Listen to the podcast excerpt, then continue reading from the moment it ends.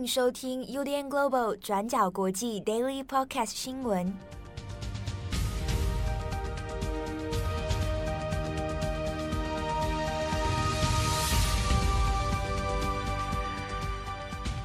Hello，大家好，欢迎收听 UDN Global 转角国际 Daily Podcast 新闻，我是编辑七号。今天是二零二二年十二月八号，星期四。好。今天星期四会由七号来帮大家主持 Daily Podcast。那今天的新闻呢？第一个我们会来看，在德国一个极右派的团体，因为企图要密谋推翻政府，结果呢，这个政变还没有发动，那就被警察全部逮捕了。那这个事情它的背景还有它的成员，那其实诶也涉及到一些德国近年来的一些极右翼的问题哦。那我们会来讲一下这个部分到底细节是什么。好，那德国警方呢是在十二月七号的时候，那发动了一次突袭的逮捕行动，那抓了二十五个啊这个嫌疑犯。那这些人呢，他们都是涉嫌密谋要来推翻政府啊，推翻德国政府。那多数都是极右翼的人士。这个团体其实先前就已经被德国的警方盯上哦。那他的首脑。他的领导人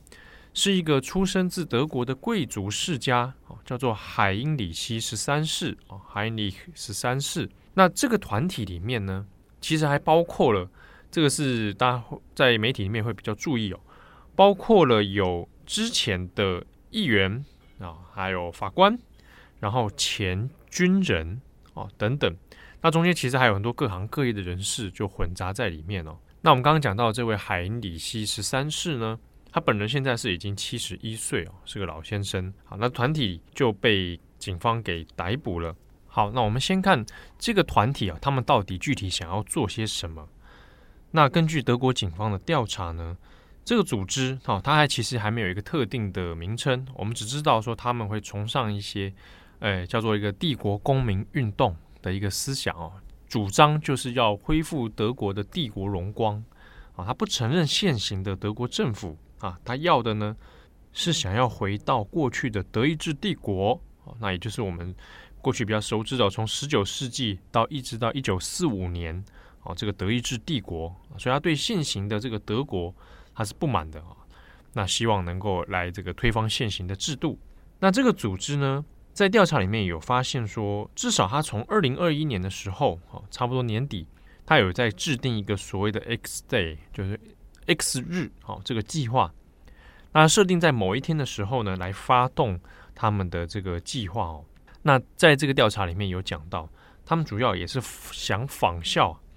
美国先前也是二零二一年一月的时候，这个美国国会山庄之乱。好，就看到这样的行动有一点受到启发，那就想说，那也可以来进攻德国的国会啊，比如说可能会派遣一些组织的成员，那来占领在德国柏林的这个联邦议院，然后呢，挟持一些议员来作为人质，甚至是政府的官员，然后呢，再宣布来推翻现行的联邦共和制度啊，重新建立一个新的政府。那这个政府的领导人就会是这个团体的首脑哦，就是海因里希十三世。好，那这个计划呢，讲归讲啊，实质上有做怎么样的准备？好，那德国警方在做调查的过程当中，其实已经注意这个团体一段时间了。那在这个搜捕的过程里面呢，其实也有找到一些武器啊，武器是存在的，而且也有发现说，他们也有透过一些联络管道。想办法来获得一些武器跟装备。换句话说，那的确，这个计划虽然讲起来好像有一点异想天开，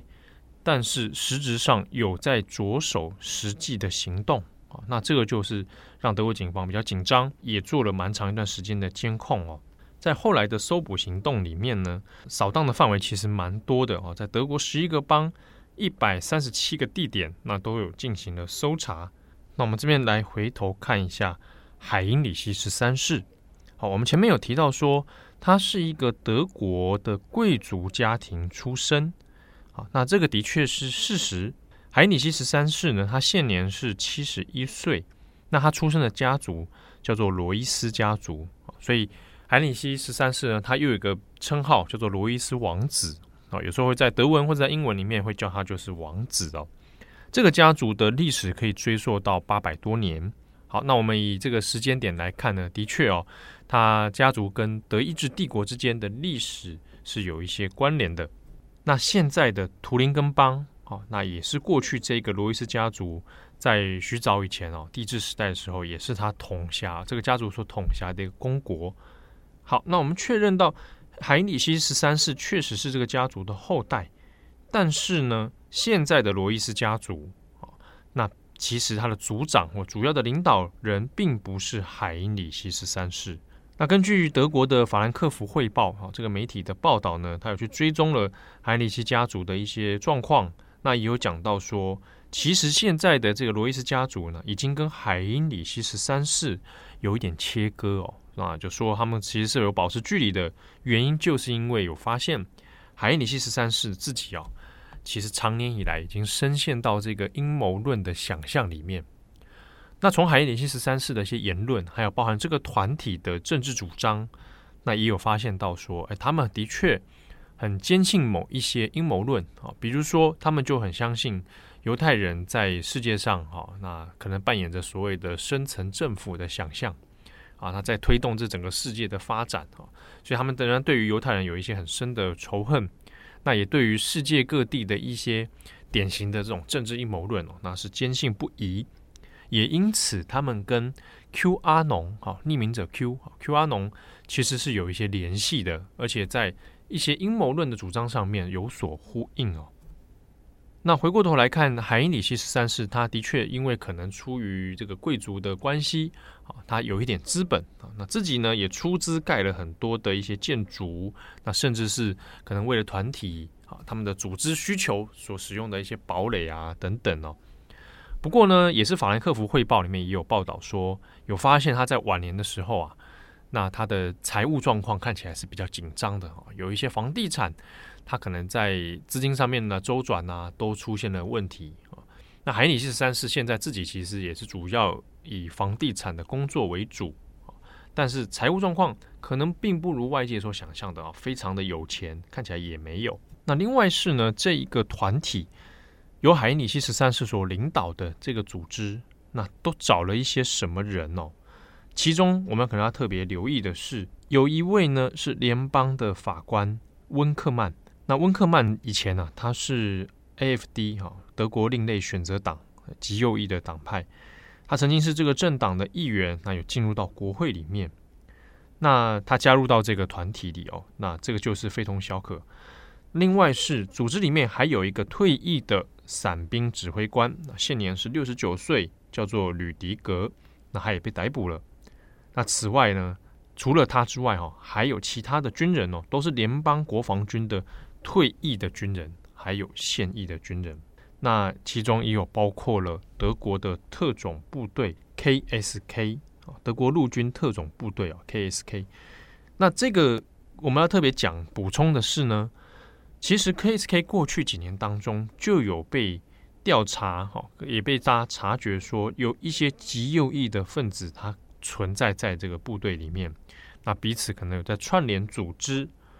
在二零二零年的时候呢，就发生了 KSK 里面的成员因为支持纳粹主义，那甚至家中呢自己持有一些非法的武器弹药，那也有发现他一些纳粹的这个崇拜的物品图像等等哦。那后来就被开除。那在先前其实是已经有潜力了。德国的军事保安局呢就曾经做了调查，而且也有发出警告哦。在二零二零年的一月的时候，那就说。过去的记录里面就有发现，比如说在二零一九年，KSK 的内部里面至少已经知道有六百人以上哦，那差不多是整支部队的三三分之一了。这些人呢有支持极右翼的倾向，这样的问题后来我们就拉到今天二零二二年，这一个企图政变的团体被逮捕。好，那中间他们团体成员当中也有这样类似背景的成员存在。那的确，这是一个近几年当中在德国内部社会问题里面一个隐忧啊。那另外是其他成员里面，其实也是各路人马都有，有的有是装修工人啊，那也有的是厨师啊，甚至还看到说有男高音等等。那彼此之间在计划里面，甚至是呃在想说，等到推翻政府之后，那由海因里希十三世来担任这个新任的领导者啊，可能就是新的帝王啊。那其他的成员们就分别来担任不同的这个职位啊，有的人担任什么军事部啊，有人担任这个。这个司法部啊，哈，就好像在分配职位这样子，哈，就有一个这个团体里面自己就在开始安排职位了。好，那但是就团体成员的组成或者是实际的执行计划来看，我们有时候可能看起来会觉得好像有一点异想天开啊，但是实质上因为有在进行一些准备啊，甚至是武器，所以的确，嗯，就比较担心是万一真的去发动了攻击啊，造成了什么样的影响的话，那可能。也会引发不小的这个问题哦。那德国的警方呢，也是在今年啊，二零二二年的夏天的时候，那也有在监控他们的电话。好，那这个监控电话里面就有听到说，海里希在跟成员的讨论里面就讲，诶，现在这个时间已经到了哈，到此为止了，我们要先来搞定这些事情。那这可能就有点惊动到警方，所以开始来展开比较高强度的搜索。那最后呢，包括海里希十三世自己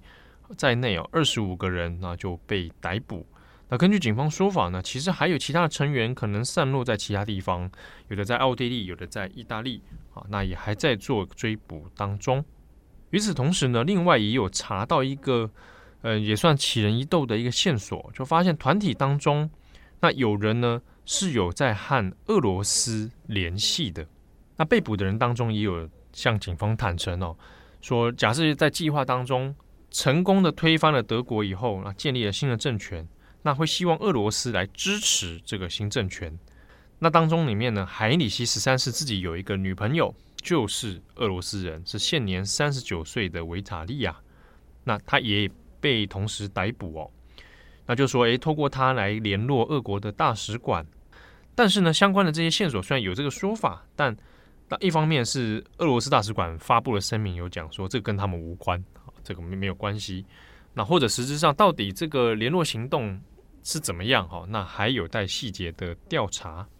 但是在德国的社会里面或国际社会里面看到这事情呢，当然也其实有多联想啊，就是俄罗斯呢可能是不是也在企图哦用这样的方式来扰动欧洲的情势？哈，那在原本预期里面，也许是。攻略完乌克兰以后，那接下来就要剑指欧洲其他的国家，那用这样透过扶植地方一些小型的规模的这种团体啊，那来从中作梗啊，那那也这个是一种可能性啊。好，那有关于这一个极右团体啊，帝国公民运动啊，海里希十三世这一个新闻的事件的前因后果，还有一些我们刚刚讲到的人物的细节故事哦。那可以参考今天转角国际的过去二十四小时哦，我们会有文章来帮大家爬书。接下来我们再另外补充的是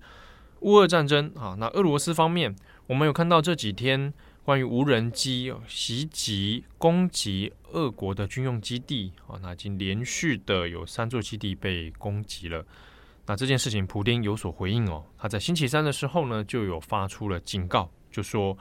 全球的核战危机哦，这个风险是正在上升的。普丁自己呢，当然也是意有所指哦，但他也说，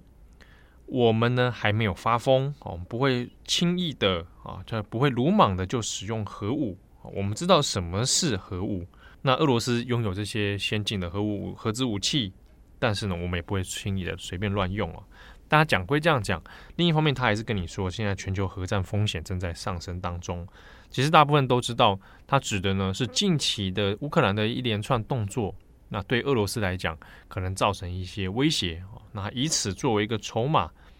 那这也是知道说世界各国不希望这整件战争哦演变成升级到变成有核武的问题。那另外是呢，普丁有强调说，现在战争的情势可能会陷入一个哦更加长期的一个进程里面啊，意思就是说这个。战争短时间内不会结束啊，普丁仍然会在这边来做军事方面的施压。尽管我们现在看现在的这个整个情势来讲啊，俄罗斯能够动用的军力跟这个压制的强度，其实都减弱了非常非常多。啊，但是呢，看起来短时间之内是不会完全解除的，不会完全撤兵。那现在又有一个这个核武的威胁啊，日后的谈判问题恐怕也是一大挑战哦。那与此同时呢，这个《时代》杂志《Time》杂志那也选出了二零二二年的年度风云人物。那今年其实也没有很意外哦，大家也都是知道。一定会是乌克兰的总统泽伦斯基登上这个封面。好，那我们也看到他现在封面图也出来了，就是乌克兰总统泽伦斯基。好，那在《时代》杂志的这一次的这个选择里面，也有特别讲到。当然，今年度乌俄战争是一个牵动全球局势变化的一个很重要的战场哦。那泽伦斯基能够领导乌克兰来对抗俄罗斯啊，撑到现在。那这个是令全世界是刮目相看，在封面故事里面也有讲到他的勇气啊，那带给这个世界的一些启示。好，那最后我们来补充一下，昨天在傍晚的时候呢，中国的国务院那有公布了一个防疫新十条，那也就确定现在中国呢政策在防疫政策上面是要来做一个放宽哦。那过去呢一直在坚持的这个动态清零。具体上面虽然没有明文的告诉你，但是呢，实质上在防疫新十条里面，它是来放宽了，可能要准备与疫情共存。但是呢，这个恐怕未来还是有很多挑战哦。我们先看这个防疫新十条，它的内容里面呢，其实也是讲到，我们之前有说路透社有掌握了一个先前的内情嘛，那做了一个报道，那的确就如同路透社所说。在防疫新十条里面呢，就有讲啊，不可以随意的来扩大所谓的高风险区啊，不可以采取任何的临时封控，那也要缩小这个核酸的检测范围，还有缩小核酸检测的频率啊，不要一直在一日两检三检。那之中也有谈到说，很多轻症者啊，或者是。无症状感染者哈，不要再一律送到这个集中隔离的地方了哈。那换句话说，你可以在其他地方自自己在自家中管理就可以了。那也有讲到说呢，如果是高风险区，那也有在做风控的话，那如果连续五天没有新增感染者，那就要来做及时的解封。总共十条，我们在昨天的转角国际过去二十四小时上面，我们可以来参考哦。那其中也有项很重要的是强调的是说，保障社会正常运作，还有基本的医疗服务。那也要求说，你是非高风险区域的话，那你不可以限制人员的流动啊，你也不可以随便就停工、停产、停业。那这主要呢，就是为了要维持基本正常的经济生活。好，那虽然防疫新十条提出来了之后，在中国的网络上面其实有不同的声音很多哦。有的人当然支持啊，好不容易可以来解封了，哦，不用再一直天天核酸、天天清零。但是也有人说，你可能中央讲归讲，但地方各个实际上执行的时候，可能措施还不太一定哦。那有的还没跟上，所以有可能会出现很多各地的差异。那与此同时呢，我们这边也感谢有听友啊，他刚好也是在中国生活工作，那还有提供了一些我们呃他平常的这个最近观察的一些日常记录啊。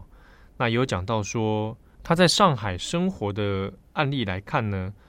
短期之内本质上对大家生活的规范没有太多实质的放宽，日常里面还是有在做核酸的，不过的确是跟先前比起来啊是比较往宽松的方向来前进。但也因为这样子的放宽呢，可能对很多人来讲还需要一些时间来适应啊，那也会害怕说会不会造成大规模的感染啊，在第一线生活的人们可能还要一点时间来看调试一下现在的情况哦。好的，那感谢大家的收听，更多的详细新闻欢迎参考转角国际的网站。我是编辑七号，祝福大家有美好的一天，我们下次见喽，拜拜。感谢你的收听。如果想知道更多资讯，请上网搜寻 UDN Global 转角国际。